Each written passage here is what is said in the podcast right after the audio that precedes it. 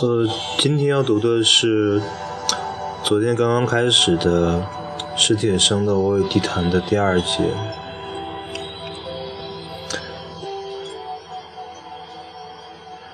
以前会很怕开始一个新的篇章，因为担心不能完成，或者担心只有三秒钟的热度。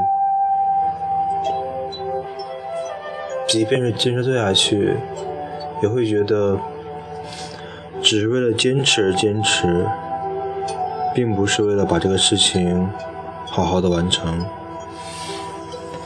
好了，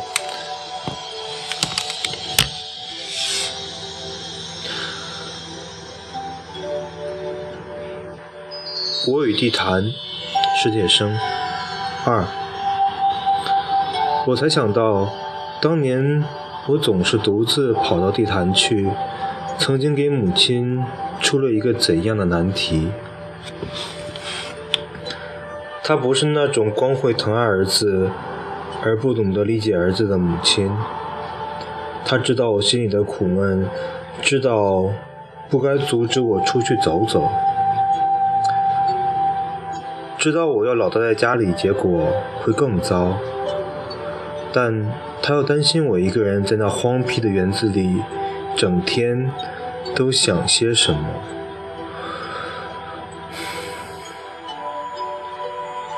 我那时脾气坏到极点，经常是发了疯的一样离开家。从那园子里回来后，又中了魔似的，什么话都不说。母亲知道有些事不宜问，便犹犹豫豫的想问，而终于不敢问，因为她自己心里也没有答案。她料想我不会愿意她跟我一同去，所以她从未这样要求过。她知道得给我一点独处的时间，得有这样一段过程。他只是不知道这过程要多久，或者过程的尽头究竟是什么。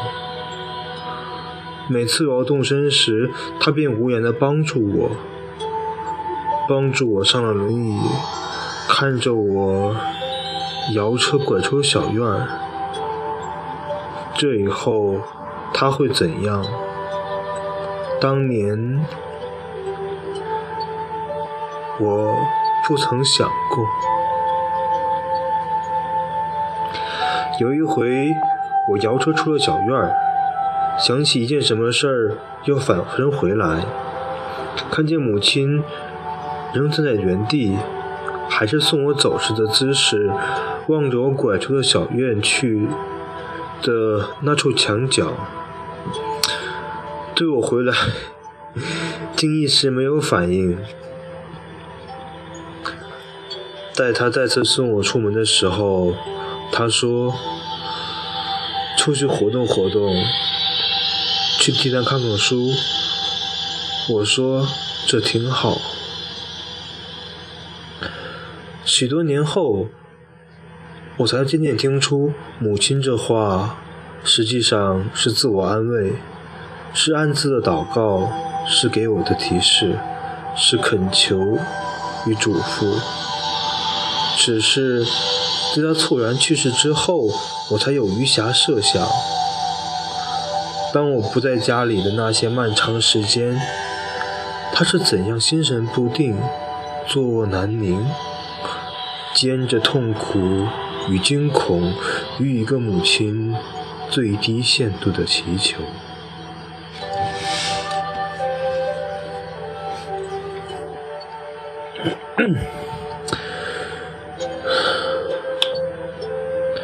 我可以断定，以他的聪慧和坚韧，在那些空落的白天后的黑夜，在那不眠的黑夜后的白天，他思来想去，最后总是对自己说：“反正我不能不让他出去。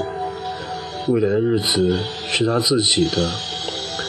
如果他真的要在那园子里出了什么事，这苦难……”也只好我来承担。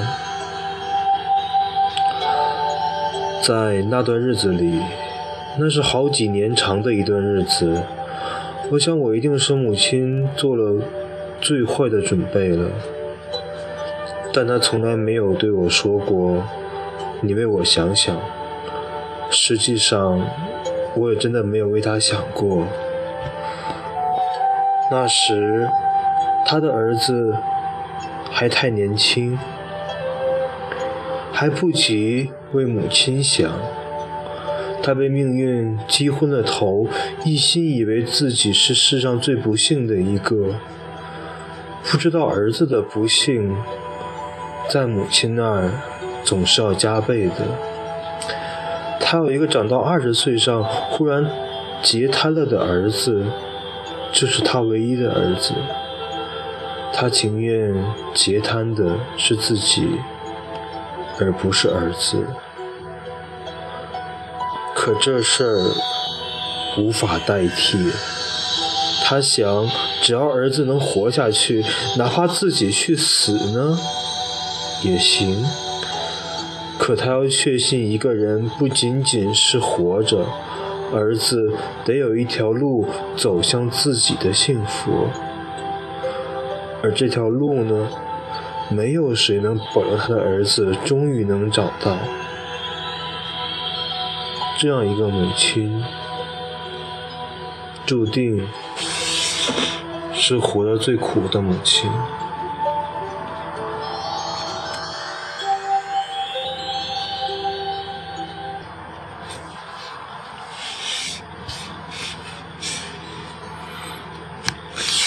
有一次，与一个作家朋友聊天，我问他学写作的最初动机是什么，他想了一会儿说：“为我母亲，为了让她骄傲。”我心里一惊，良久无言。回想自己最初写小说的动机，虽不是这位朋友那般单纯，但如他一样的愿望我也有。且一经细想，发现这愿望也在全部动机中占了很大比重。这位朋友说：“我的动机太低俗了吧？”我光是摇头，心想：低俗并不见得低俗，只怕是这愿望过于天真了。他又说。我那时真就是想出名，出了名让别人羡慕我母亲。我想，他比我坦率，我想他又比我幸福，因为他的母亲还活着。而且我想，他的母亲也比我的母亲运气好，他的母亲没有一一个双腿残废的儿子，否则事情就不这么简单。在我头一篇小说发表的时候，在我的小说第一次获奖的那些日子里，我真是多么希望我的母亲还活着，我便又不能在家里待了，又整天整天独自跑到地坛去，心里头心里是没头没尾的沉郁和哀怨，走遍整个园子也却怎么也想不通，母亲。为什么就不能再多活两年？为什么在他儿子就快要碰撞开一条路的时候，他却忽然熬不住了？莫非他来此世上只是为了替儿子担忧，却不该分享我的一点点快乐？他匆匆离去时。才只有四十九啊！有那么一会儿，我甚至对世，我甚至对世界上，对上帝，充满了仇恨和厌倦。后来，我在一篇名为《合欢树》的文章中写道：“我坐在小公园里，安静的树林里，闭上眼睛，想。”上帝为什么早早的招了母亲回去呢？很久很久，迷迷糊糊的我听见了回答，他心里太苦了，上帝看他受不住了，就召他回去。我似乎得了一点安慰，睁开眼睛，看见风正从树林里穿过，小公园指的也是地坛。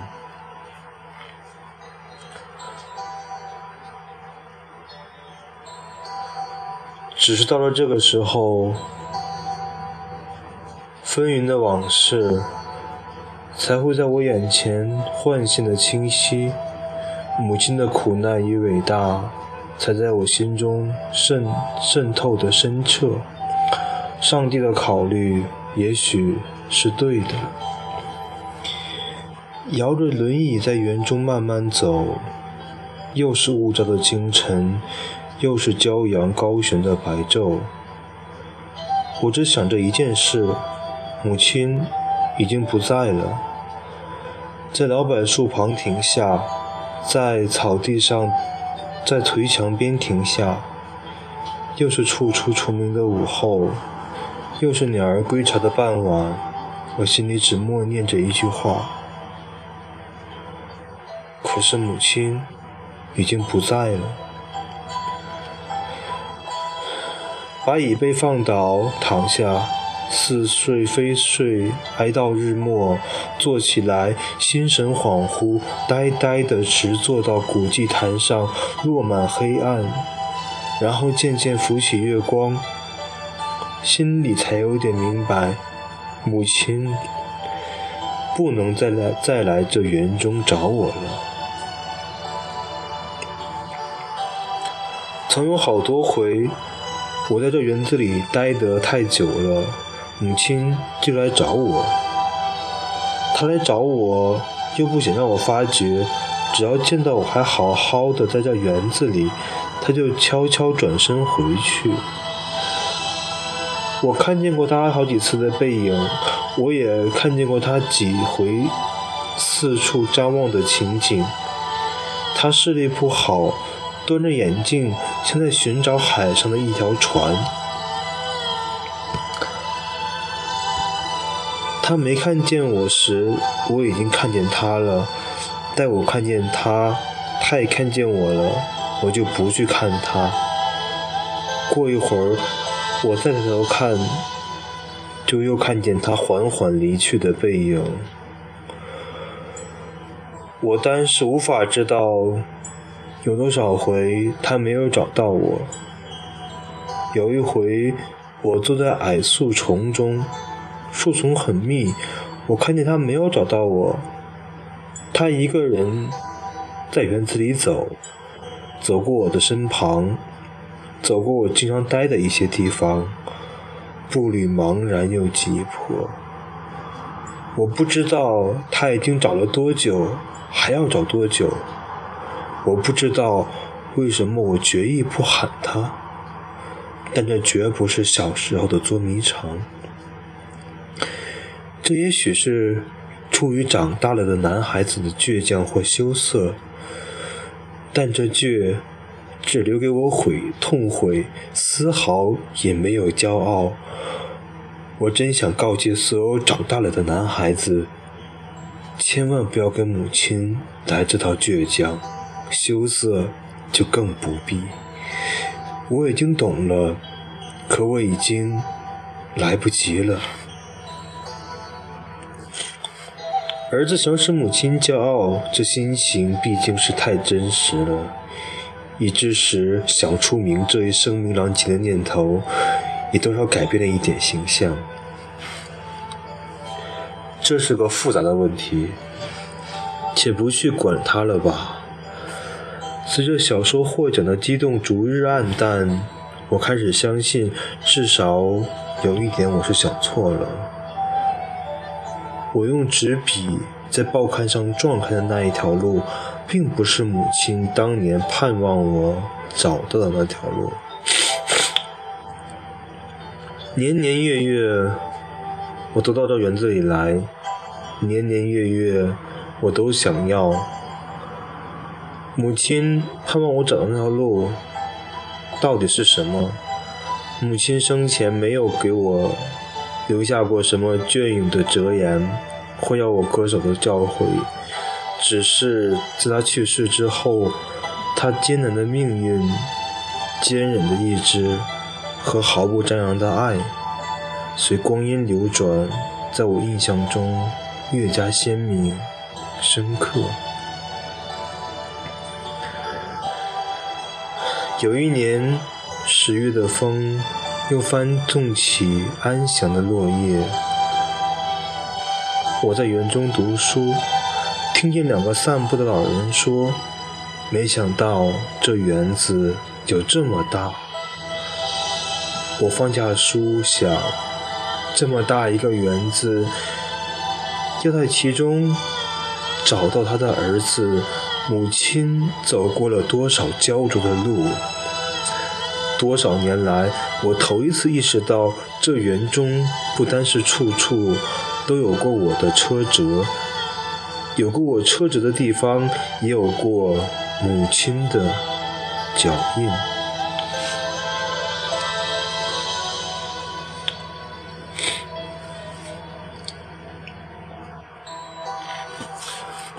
嗯，很不好意思的是，今天的嗓子的状况有点差。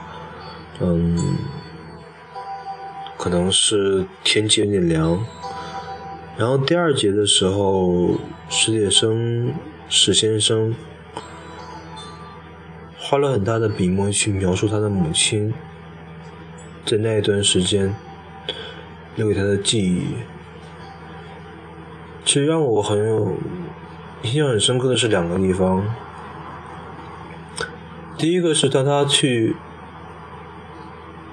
在母亲逝世以后再次去园中的时候，他到了他当初充满着不甘心、抱怨的心情去的地方。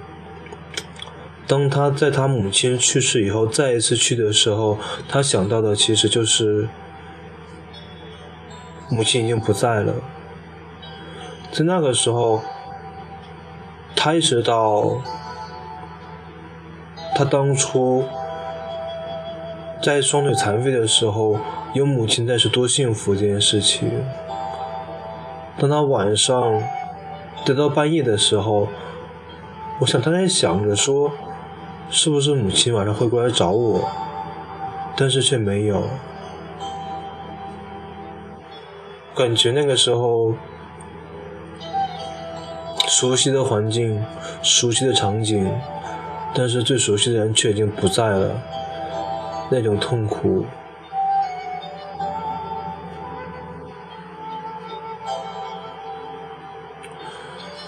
还有一个地方，是他母亲在地毯中找他的情景。可以很清晰的看到，一个心酸心急的母亲，在园子里面想要确认自己儿子的健，想要确认自己儿子的状况，但是又不敢打扰他。这么含蓄而伟大的母亲，